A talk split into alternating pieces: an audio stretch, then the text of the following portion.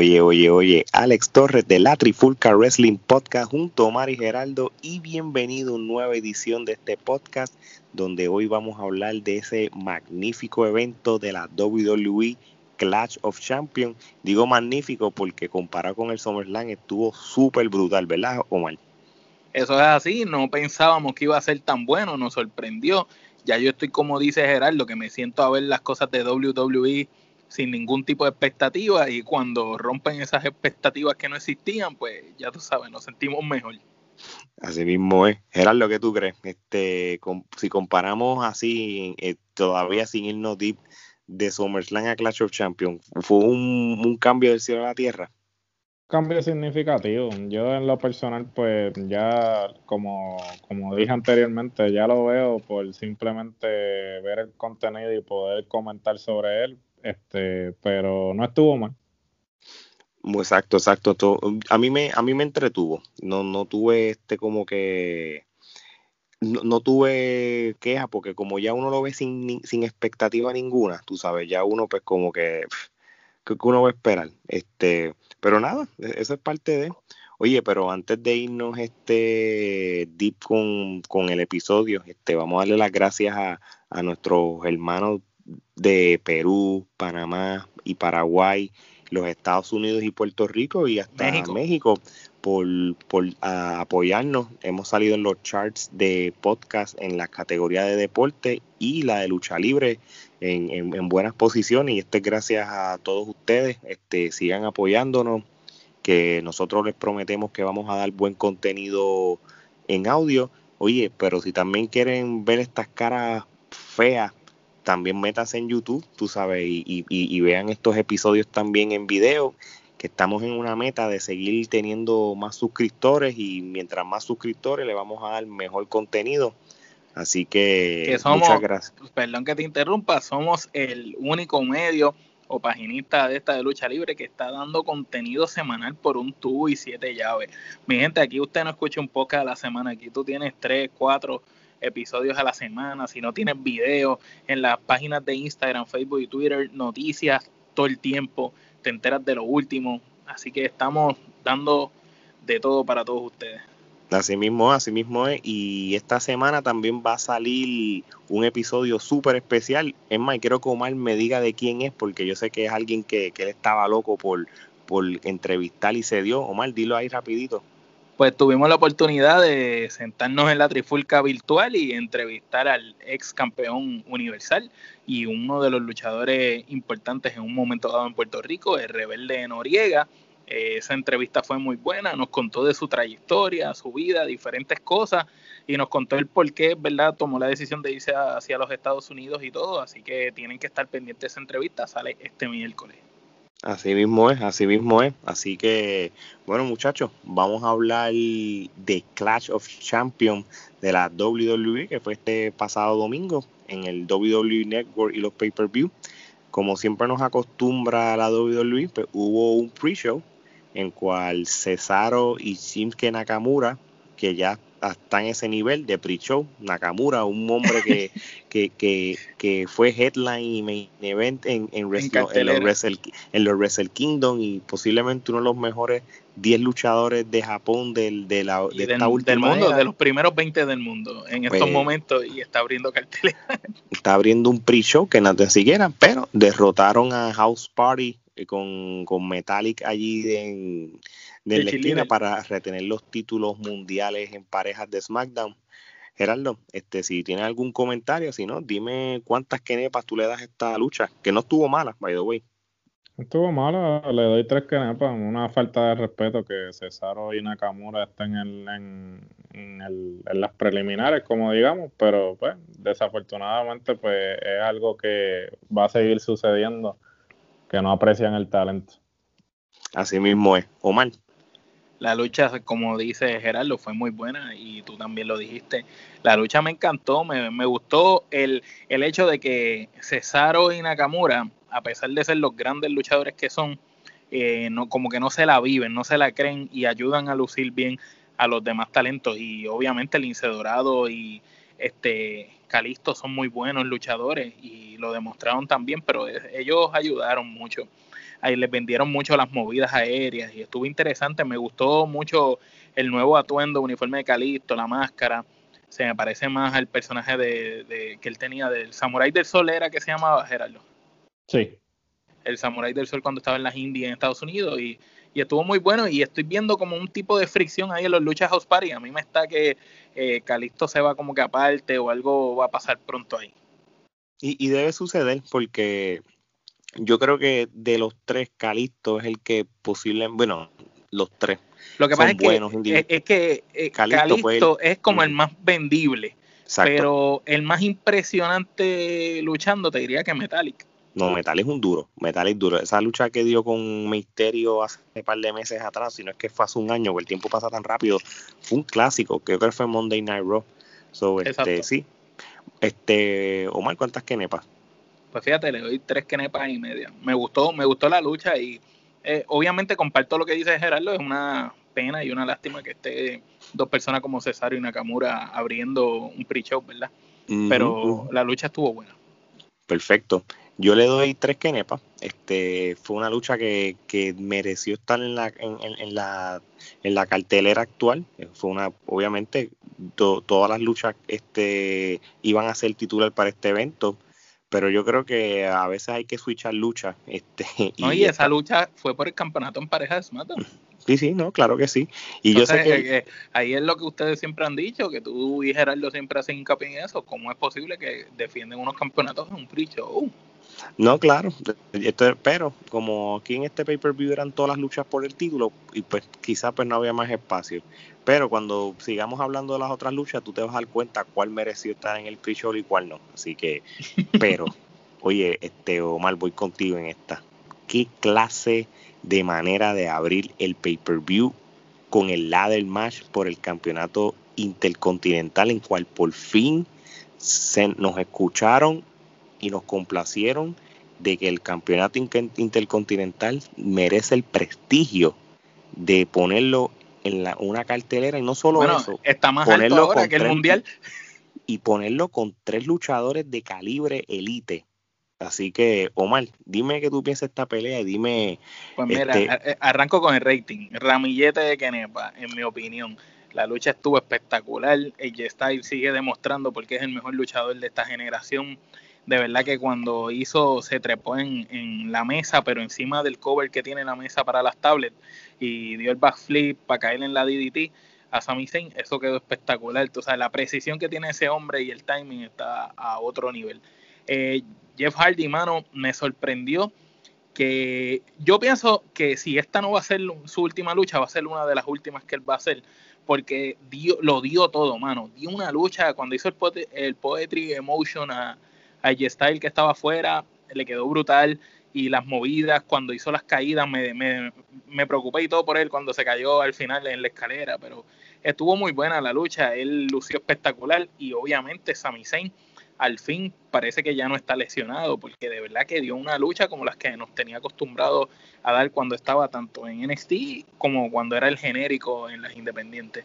Me recordó bastante algunos spots que vi de Sami a esa gran lucha que tuvo el genérico con Kevin Steen, que sería Sami Zayn con Kevin Owens cuando estaban en Ring of Honor. ¿Te acuerdas de esa lucha, Gerardo? Sí, una de, las mejores que, han tenido, de las 20.000 que han tenido.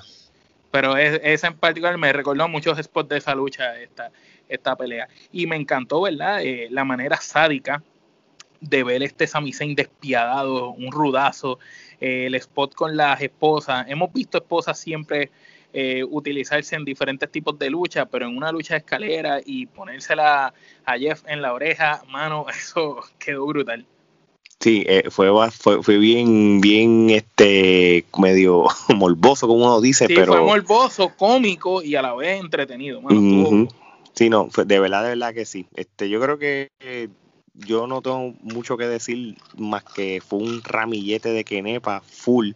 Este, yo creo que yo como como fanático de, del, del Attitude Era, bueno, los tres, y yo creo que vimos al Jeff Hardy que hace tiempo no veíamos en años, tú sabes. ¿Cuánto? Como 15 años que no lo veíamos. Eh, esto, esto fue un Matt Hardy, un Jeff Hardy, discúlpeme, un Jeff, Hardy, de Echi Christian y Dolly de esa época. Esto fue nivel 2001 TLC, de el hombre. Casi 20 años. Sí, cómo a la edad que él tiene y, con todos los cantazos que él ha pasado de vida, tanto mental como física, se atrevió a tirarse de allá arriba en la escalera, que hay que dársela a él. Y hay que dársela también a Sami Zayn como soldado, como de, coger ese impacto. O sea, realmente. Cogí ese bump, de verdad. Mm. realmente los tres hicieron un buen trabajo. Y, aunque ustedes no lo crean, yo creo que Sami Zayn sí mereció este, ganar el, el, campeonato porque la manera que él luchó este, se solidificó como que, mira, tú, tú mereces estar en la conversación.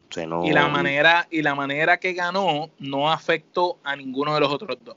Así mismo Esto es. una lucha que todos ganaron y nosotros como fanáticos más todavía. Así mismo es, Gerardo. Pues yo le voy a dar cinco quenepas. Este, definitivo, me gustó mucho el hecho de que pues finalmente WWE nos escuchó. Parece que, vieron en, la clara en, el que hablamos de Intercontinental, que los invito a que si les interesa el campeonato, pues visiten ese episodio de la clara con la trifulca eh, sin duda alguna, eh, el campeonato tiene que volver al prestigio que se le que siempre se le dio al campeonato intercontinental y quién mejor que estos tres individuos para llevar el campeonato a ese nivel de prestigio. Hasta cierto punto, el intercontinental se tiene que convertir quizás en ese campeonato que eh, se le da esa importancia, ya que los campeonatos mundiales pues están sembrados en los respectivos campeones, por lo menos el Intercontinental te da esa oportunidad de tu poder jugar con el, con el booking y que no necesariamente un solo luchador lo tenga, sino que le des varias corridas a diversos luchadores. Eh, la lucha quedó muy buena y me gusta que, que estén dándole énfasis al Intercontinental. Así mismo es, así mismo estoy muy de acuerdo contigo. Creo que, después que tú ves esta lucha, tú como que te sube las expectativas del, del, evento completo, aunque uno es realista, uno sabe qué luchas van a ser buenas y qué no, pero realmente esta lucha yo creo que valió por cuatro, de verdad, porque realmente al fin y al cabo este, lo que tuvo este evento fueron tres grandes luchas que, que prácticamente hicieron que el evento luciera como un millón, así yo lo veo. Así que, bueno, Después de la lucha de Ramillete, vamos por una próxima lucha, la lucha por el campeonato femenino de Raw. Asuka derrotó a Selena Vegas, que no es sorpresa para nadie, pero para la sorpresa mía, este, y yo creo que es lo que hemos hablado por posiblemente tercero o cuarto pay-per-view, tenemos que tenemos que dársela a Selena Vega, pero también tenemos que ser realistas acá hace lucir bien a todo el mundo, mano. Y esto no fue la excepción. Gerardo, ¿qué tú crees de esto?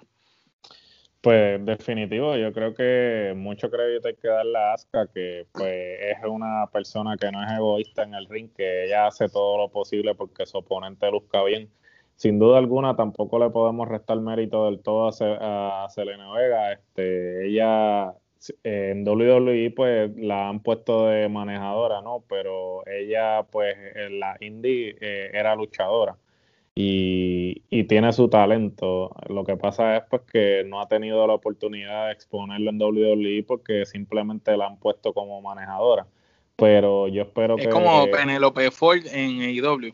Básicamente, como aunque Penelope Ford le han dado este más Sí, ahora, ahora, pero cuando entró, entró de ballet también. Ah, sí, de ballet también, pero en el caso de Selena, pues Selena lleva tiempito ya que, que no la no le habían dado oportunidad de ella lucir como luchadora y yo creo que pues esta es la mejor oportunidad como para darle esa oportunidad y eh, bueno, spoiler alert, aparentemente eso es lo que están tratando de lograr porque eh, los que vayan a ver Raw eh, en el día de hoy o si lo ven más adelante, pues ya se está planteando que este Garza y Andrade no quieren estar con ella. Entonces me imagino que es con mira a que ella se enfoque más como luchadora y ya no sea tanto eh. Sí, este, ella se está desligando incluso ella en Monday Night Raw, este, y, tuvo su revancha contra ella y, hubo un ángulo de, de Andrade como que como que haciendo más o menos oficial ese desligue de ella con, con ellos, tú sabes. Yo creo que, que eso es el principio, que yo creo que se van a enfocar en ella para cuestión de la división femenina. Y yo les voy a ser bien sincero. Ustedes saben que, como pasa con los varones, y esto Omar, Omar es, es, donde es bien enfático en esto, hay luchadores que son más, más destacados en el atleticismo, pero hay luchadores que son más destacados en su carisma y en el micrófono. Y, y, ella en el micrófono es increíblemente buena. Ella puede, puede hacer como una mujer heel muy buena usando su micrófono. Omar, tu opinión no, sobre la lucha.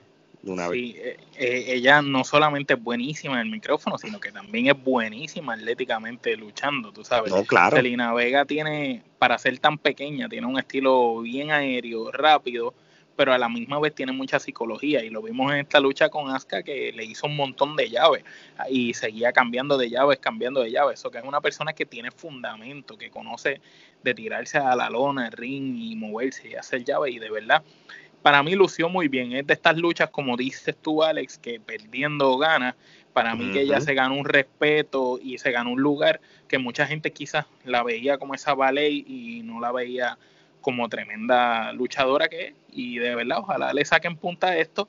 Yo pienso que Garza y Andrade no les hace falta a ella. Y ella tampoco, tú sabes, le hace falta a nadie. Ella puede brillar por sí sola. Y es latina también, así que otra latina más dando de qué hablar allá. Así que muy bueno. Oye, este, ¿cuántas kenepas tú le das? Yo, y Gerardo, si no se las has dado, para que las des de una vez. Pues yo le doy dos kenepas. Yo, le doy dos kenepas también. Sí. Y prácticamente, pues, mi opinión más bien, como yo dije al principio, este, le doy crédito a Miss Vega, pero acá también hay que darle mucho más crédito por la habilidad que tiene de hacer que las luchas de ella, pues todo el mundo pues este luzca bien.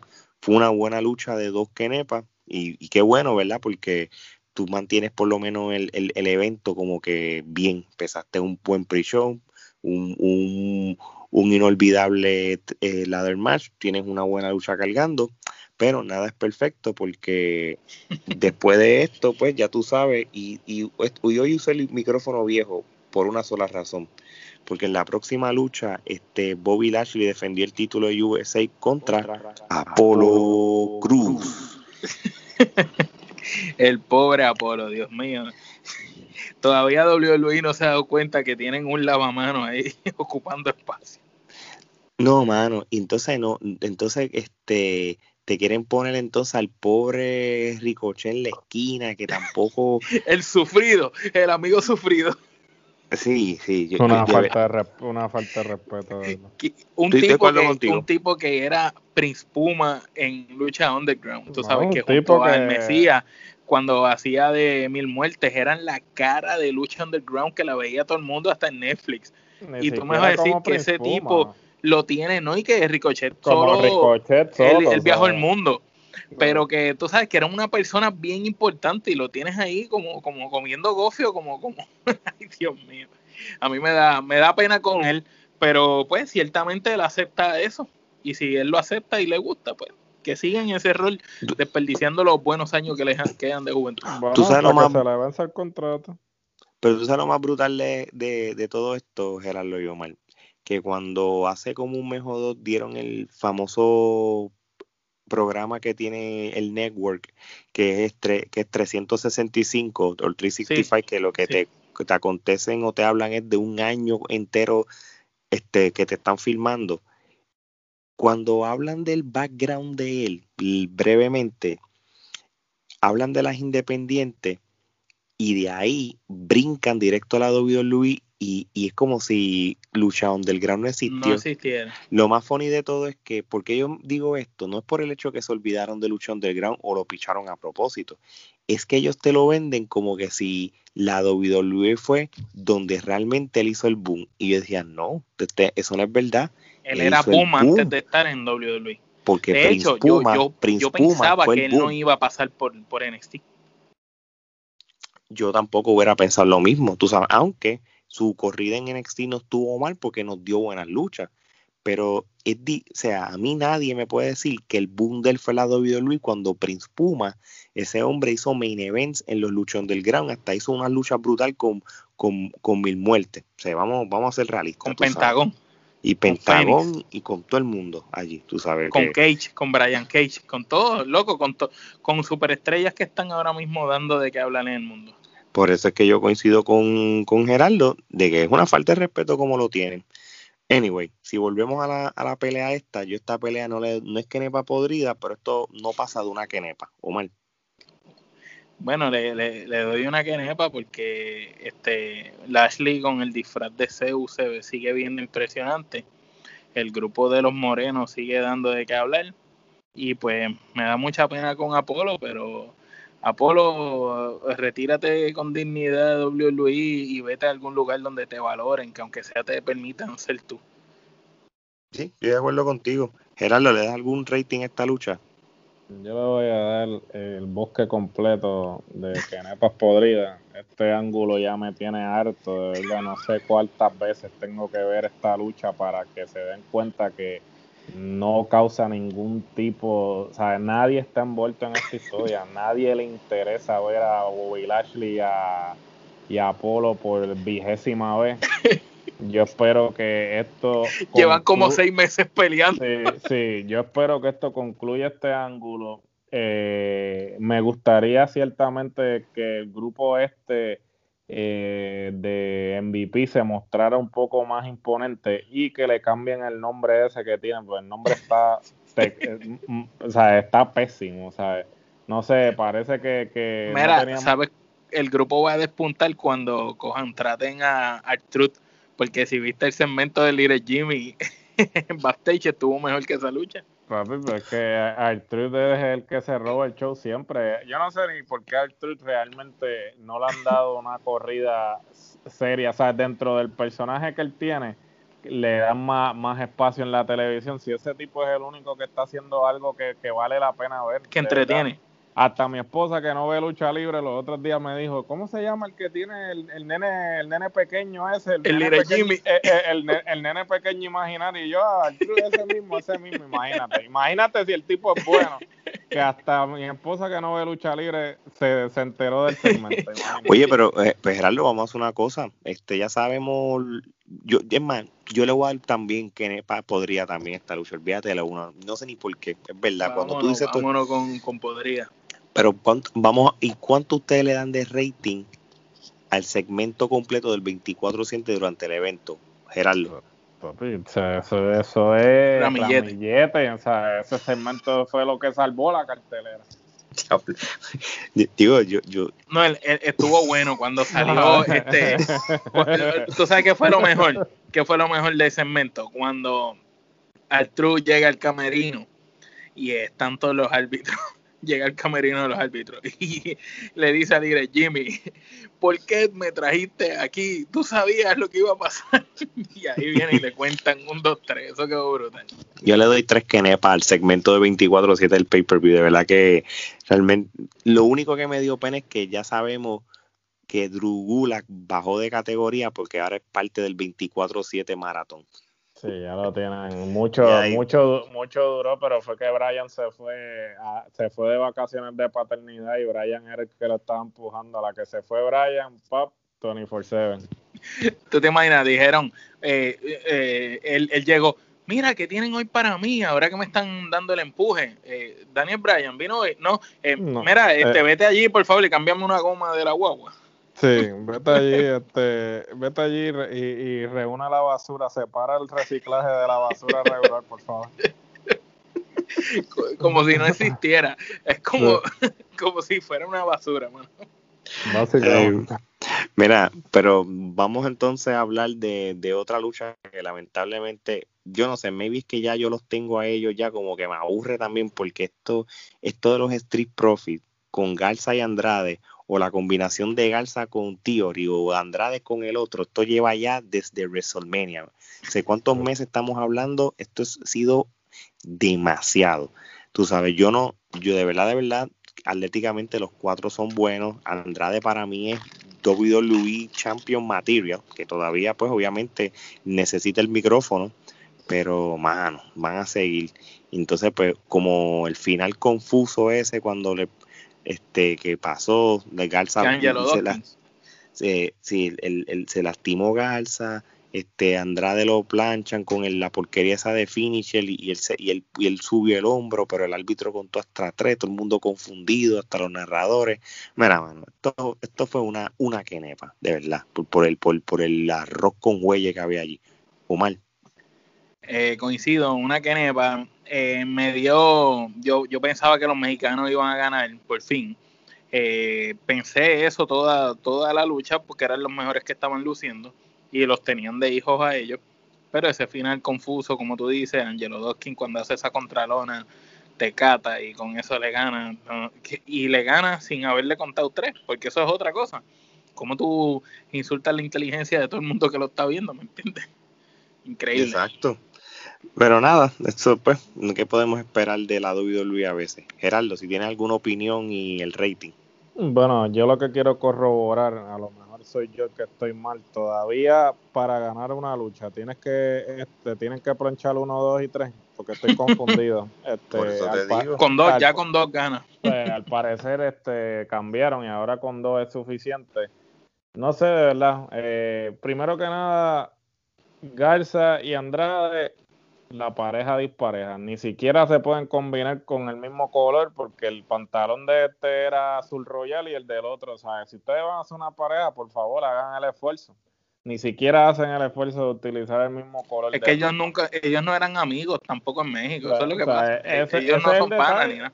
Ese es el detalle, ¿sabes? Realmente yo odio las parejas que la juntan simplemente porque no tienen nada para ellos a nivel individual. Yo odio porque eso lo que hace es, desprestigiar la división de pareja. ¿Por qué tú crees que Revival se fue? ¿Por qué tú crees que todo el mundo que realmente respeta la división de parejas ni siquiera se molesta en ir a WWE? Porque no toman la división de parejas en serio. La división de parejas. y Anderson lo han dicho.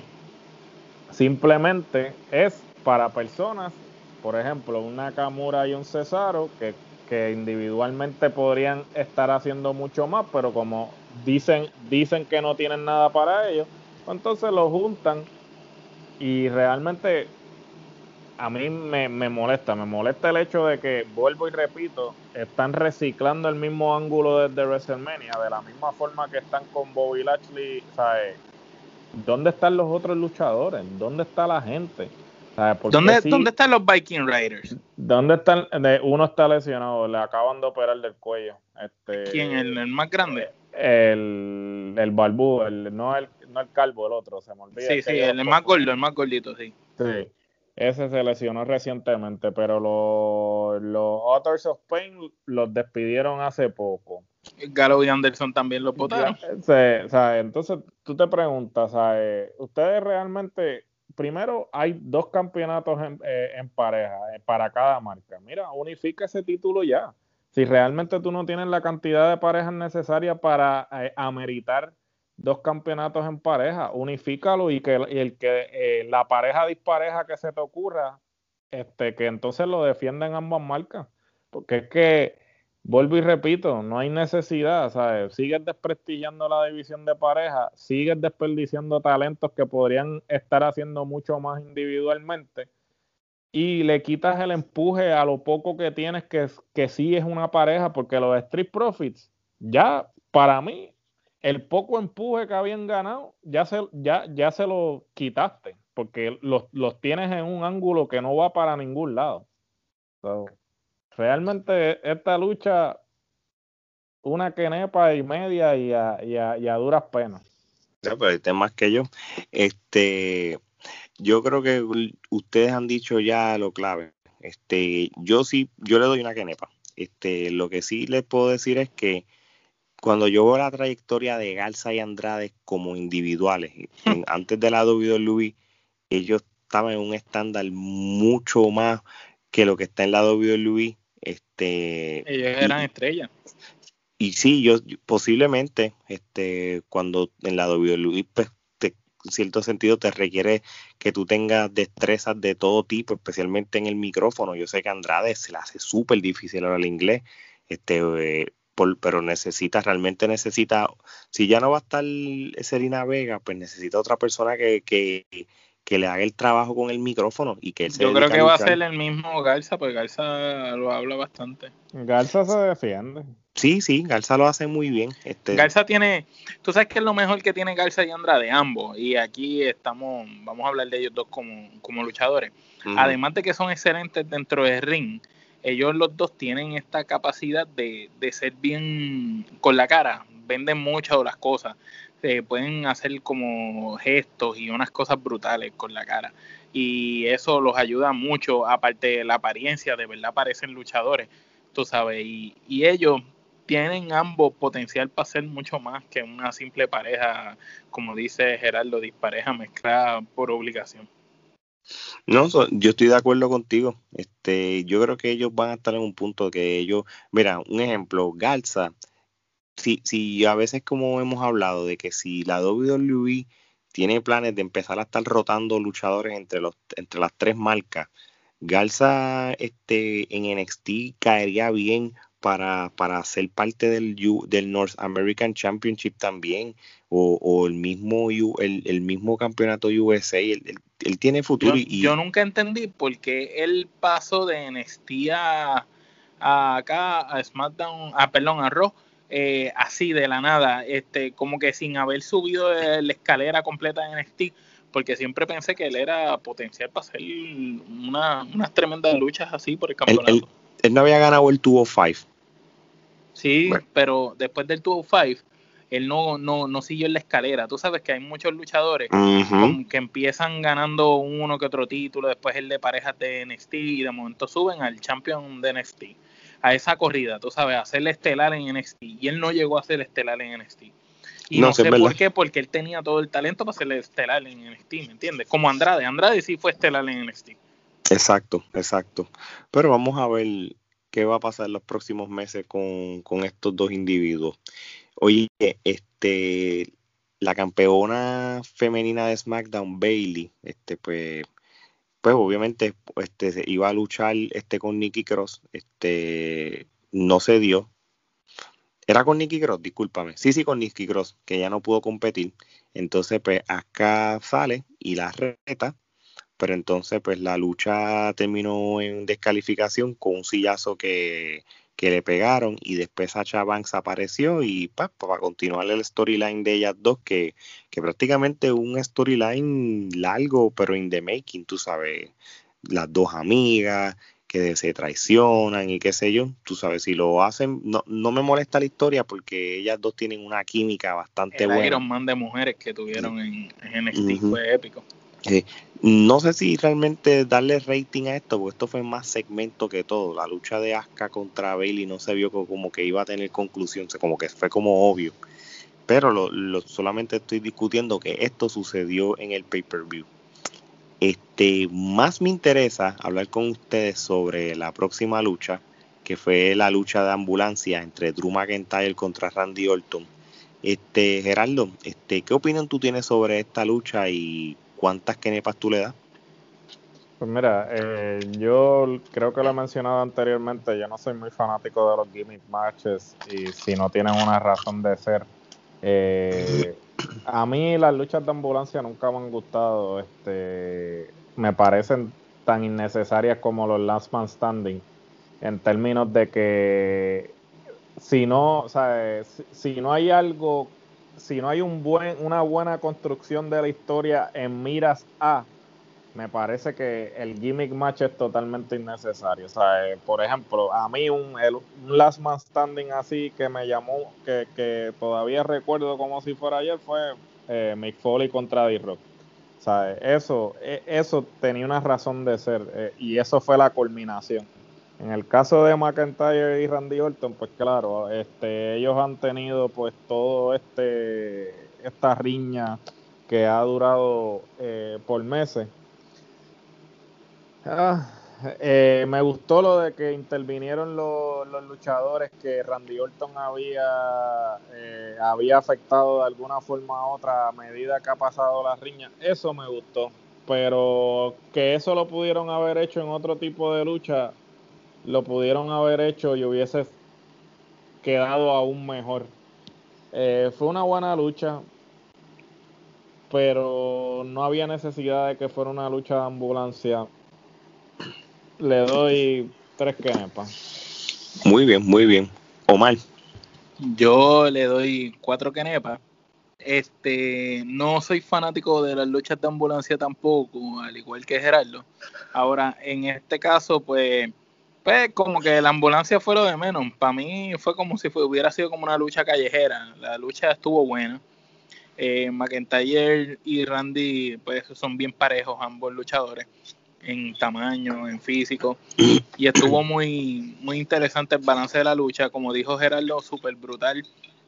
Que todos los luchadores que de alguna manera u otra Randy le había hecho daño en estos últimos meses durante la riña con McIntyre salieron y intervinieron de alguna manera u otra.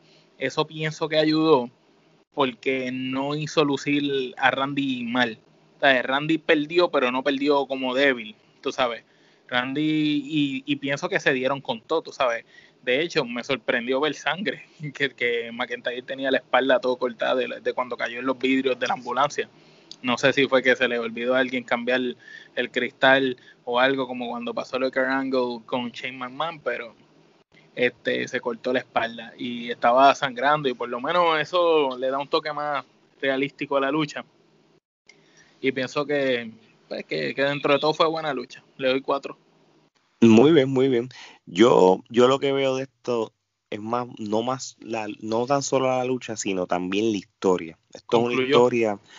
no, no, esto no, esto no se va a quedar así. Este, esto no se va a quedar así porque tenemos en octubre un Hell in the Cell y, y tienes que pensarlo de esta manera. La historia empezó en SummerSlam la estamos continuando aquí. Integramos este al Big Show, a Christian Cage, a Randy Or, a ¿cómo se llama este hombre? A Shawn Michaels y hasta el mismo Ric Flair como en cierto sentido los responsables en que, ¿cómo de esta manera? Drew McIntyre, las ocasiones donde él estaba en riesgo de perder, aparecía alguien y le lo salvaba. Exactamente. So, como tú dijiste, Randy Orton perdió, pero podemos justificar como que, no, no, no fue una no fue que McIntyre tuvo una victoria justa. Exacto, porque entonces y porque Randy Orton pudo haberlo ganado si no fuera por ello.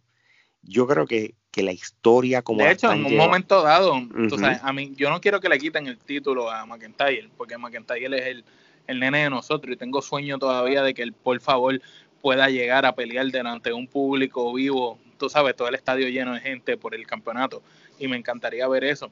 Pero por un momento tuve dos veces en la lucha, pensé que ganaba Randy. Fíjate, yo creo que la psicología de la lucha llevó a eso, porque yo, yo me pasó lo mismo que a ti. Pero yo creo que esto se va a acabar en Hell in the Cell. Yo creo que, que después que la gente vea Monday Night Raw, el que lo haya visto, van a entender por qué es necesario que esta lucha se dé. Y, y la historia, la lucha con la historia, cuando yo lo mezclo todo, para mí ha sido súper bueno. Y yo, yo le voy a ramillete a, a cómo lo están llevando todo, lo que es la historia con la lucha. Creo que, que volvemos a lo mismo. La lucha de ambulancia, posiblemente de todas las luchas gimmick, posiblemente es la más zángana que exista. Pero la manera que la utilizaron se hizo lucir la ambulancia bien. por de esa manera. Sí, pero lo de, lo de la silla en la ambulancia, por Dios. Sí, claro. ¿Qué, qué, silla de metal y todo en la ambulancia, qué conveniente. ¿Qué, qué, qué más, tú, qué, más tú puedes hacer en, una friki ambulancia? Pero lo, lo llevaron bien. So, yo creo que la historia, todo, lo que cuando tú lo pones todo completo en, en un package y lo que va a ocurrir en octubre todavía con ellos dos, realmente tú, tú vas a querer ver esa tercera lucha, tú sabes. Y vamos a ver qué pasa. Bueno, vamos ahora a hablar del main event del evento de Clash of Champions, cuando tenemos a Jay Uso contra Roman Reigns. No es sorpresa de que Roman Reigns le ganó. Esto, esto es otra historia que en mi opinión la están llevando súper bien, porque si hay algo que este evento me gustó, son, fueron las historias como las están llevando. Unas buenas, unas no muy buenas, como todo pero... Pero todo tenía historia, por lo menos. El booking sin sentido no estaba presente tanto. Sí, yo creo que, que y, y, yo, y volvemos a lo mismo, en esta lucha en específica que vamos a hablar, la historia, la, persona, las personas que vean esto más allá de lo evidente y a largo plazo van a entender que esta lucha no es el hecho de que, ah, diablo, en vez de poner a fulano de tal, pusieron a Jay Uso, no, tiene la razón de ser y se los compré. Omar, ¿qué opinión tú tienes y cuántas estrellas? Eh, Kenepa. Eh, mira, eh, tres Perdóname, Kenepa. Tres, Kenepa. Le doy tres Kenepa eh, a la lucha. Eh, la historia estuvo, estuvo interesante. Me gusta cómo lo están trabajando. Obviamente, pues sabemos que esto se está trabajando poco a poco, porque en algún momento va a haber una conclusión con el luchador más importante de esa familia, que es D-Rock, contra Roman Reigns, para con, congraciar, ¿verdad? Y hacer hacer a Roman Reigns eh, esa estrella ruda, creíble que todos queremos. Eh, pienso que lo están haciendo bien. Pienso que Roman Reigns se ve mejor de rudo, eh, sin camisa. Ya era ahora un cambio de look. Creo que se debió haber también cambiado el pantalón, este, como por otro estilo de ropa diferente. Pero ya por lo menos está en vías a un, a un cambio diferente. Se ve en la actitud, también lo vimos más lento, más pausado, más dinámico en los movimientos y, y trabajando como rudo totalmente. Eh, me gustó mucho cuando le hacía el trash talking, o sea, que le hablaba como que cosas al primo y le decía, ah, esto te está pasando por esto, tú sabes, y, le daba y la manera agresiva como le caía encima fue muy muy interesante. Obviamente, pues sabemos que el hermano de él vino, tiró la toalla. Eso eventualmente supongo que el hermano va a tener su lucha con él también.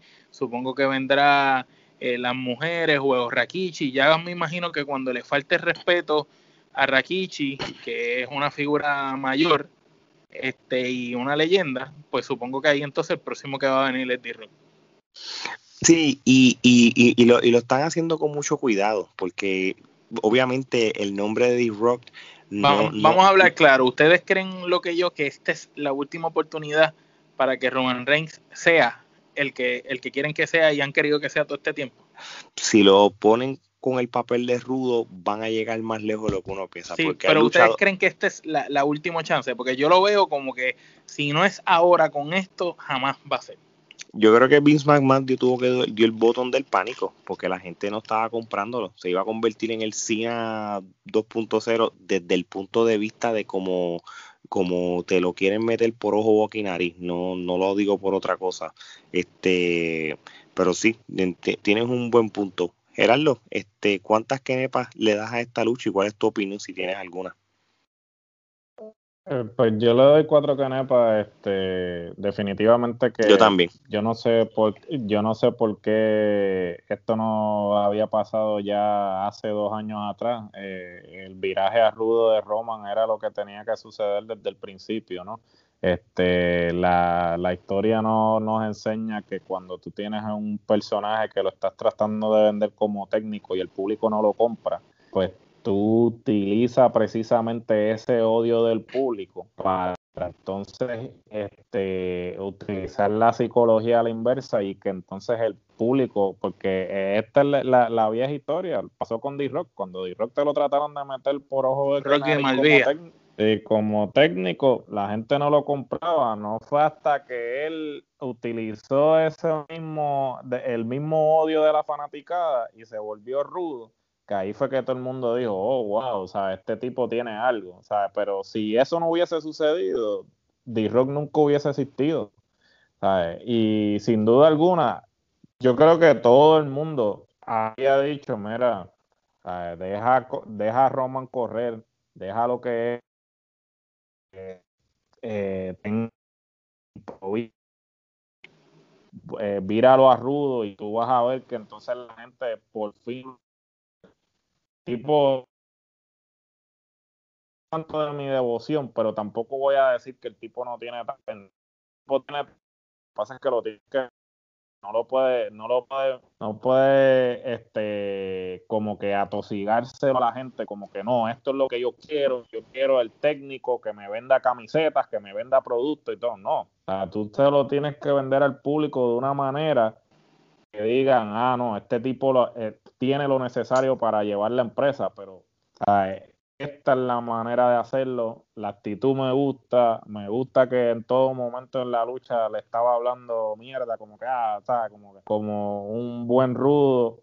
Definitivo, si va a hacer el cambio de uniforme, que lo haga completo, porque se quitó el chaleco antiguala, pero se quedó con los mismos pantalones. Yo creo que, yo, yo, yo, yo, creo que va a ser el cambio, Gerardo. Yo creo que va a ser como que poco a poco.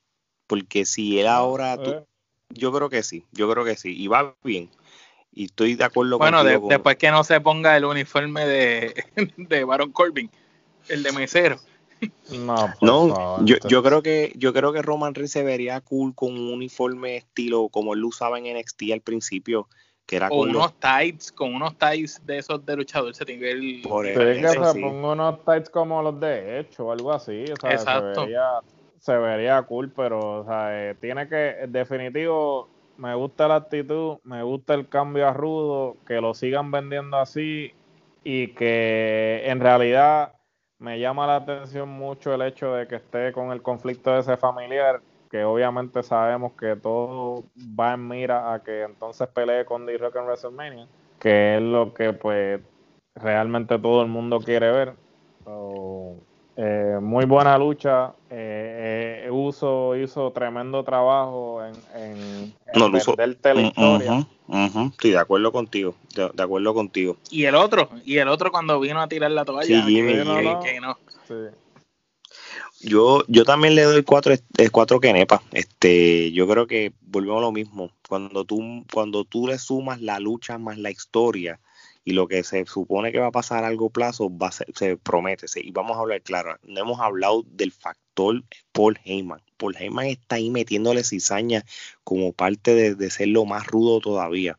Tú sabes, él diciéndole, no, tú eres el, jefe de, de, Pero tú sabes por qué yo pienso que, está Paul Heyman ahí. No, no, por primera vez no veo a Paul Heyman como que va a estar ahí para hablar por él porque él no puede hablar. Es más bien para, para, para, solidificar que él es un rudo. Punto. Exacto, es como para que la audiencia diga, ok, este tipo oficialmente es un rudo. Pero entonces que él también le mete cosas en la cabeza a Roman Reigns y le, sigue envenenando eh, todo, tú sabes, de verdad que sí. cuatro, cuatro pero, pero Roman como que no le compraba todo tampoco, eso es lo bufiado de la historia. Porque Heyman le decía, tú eres el chief de la tribu y entonces venía él y le decía, no, es que yo no quiero que lo digas tú, yo quiero que lo diga él. Por eso te digo que, que la, está la parte psicológica de Roman Reigns también en todo esto.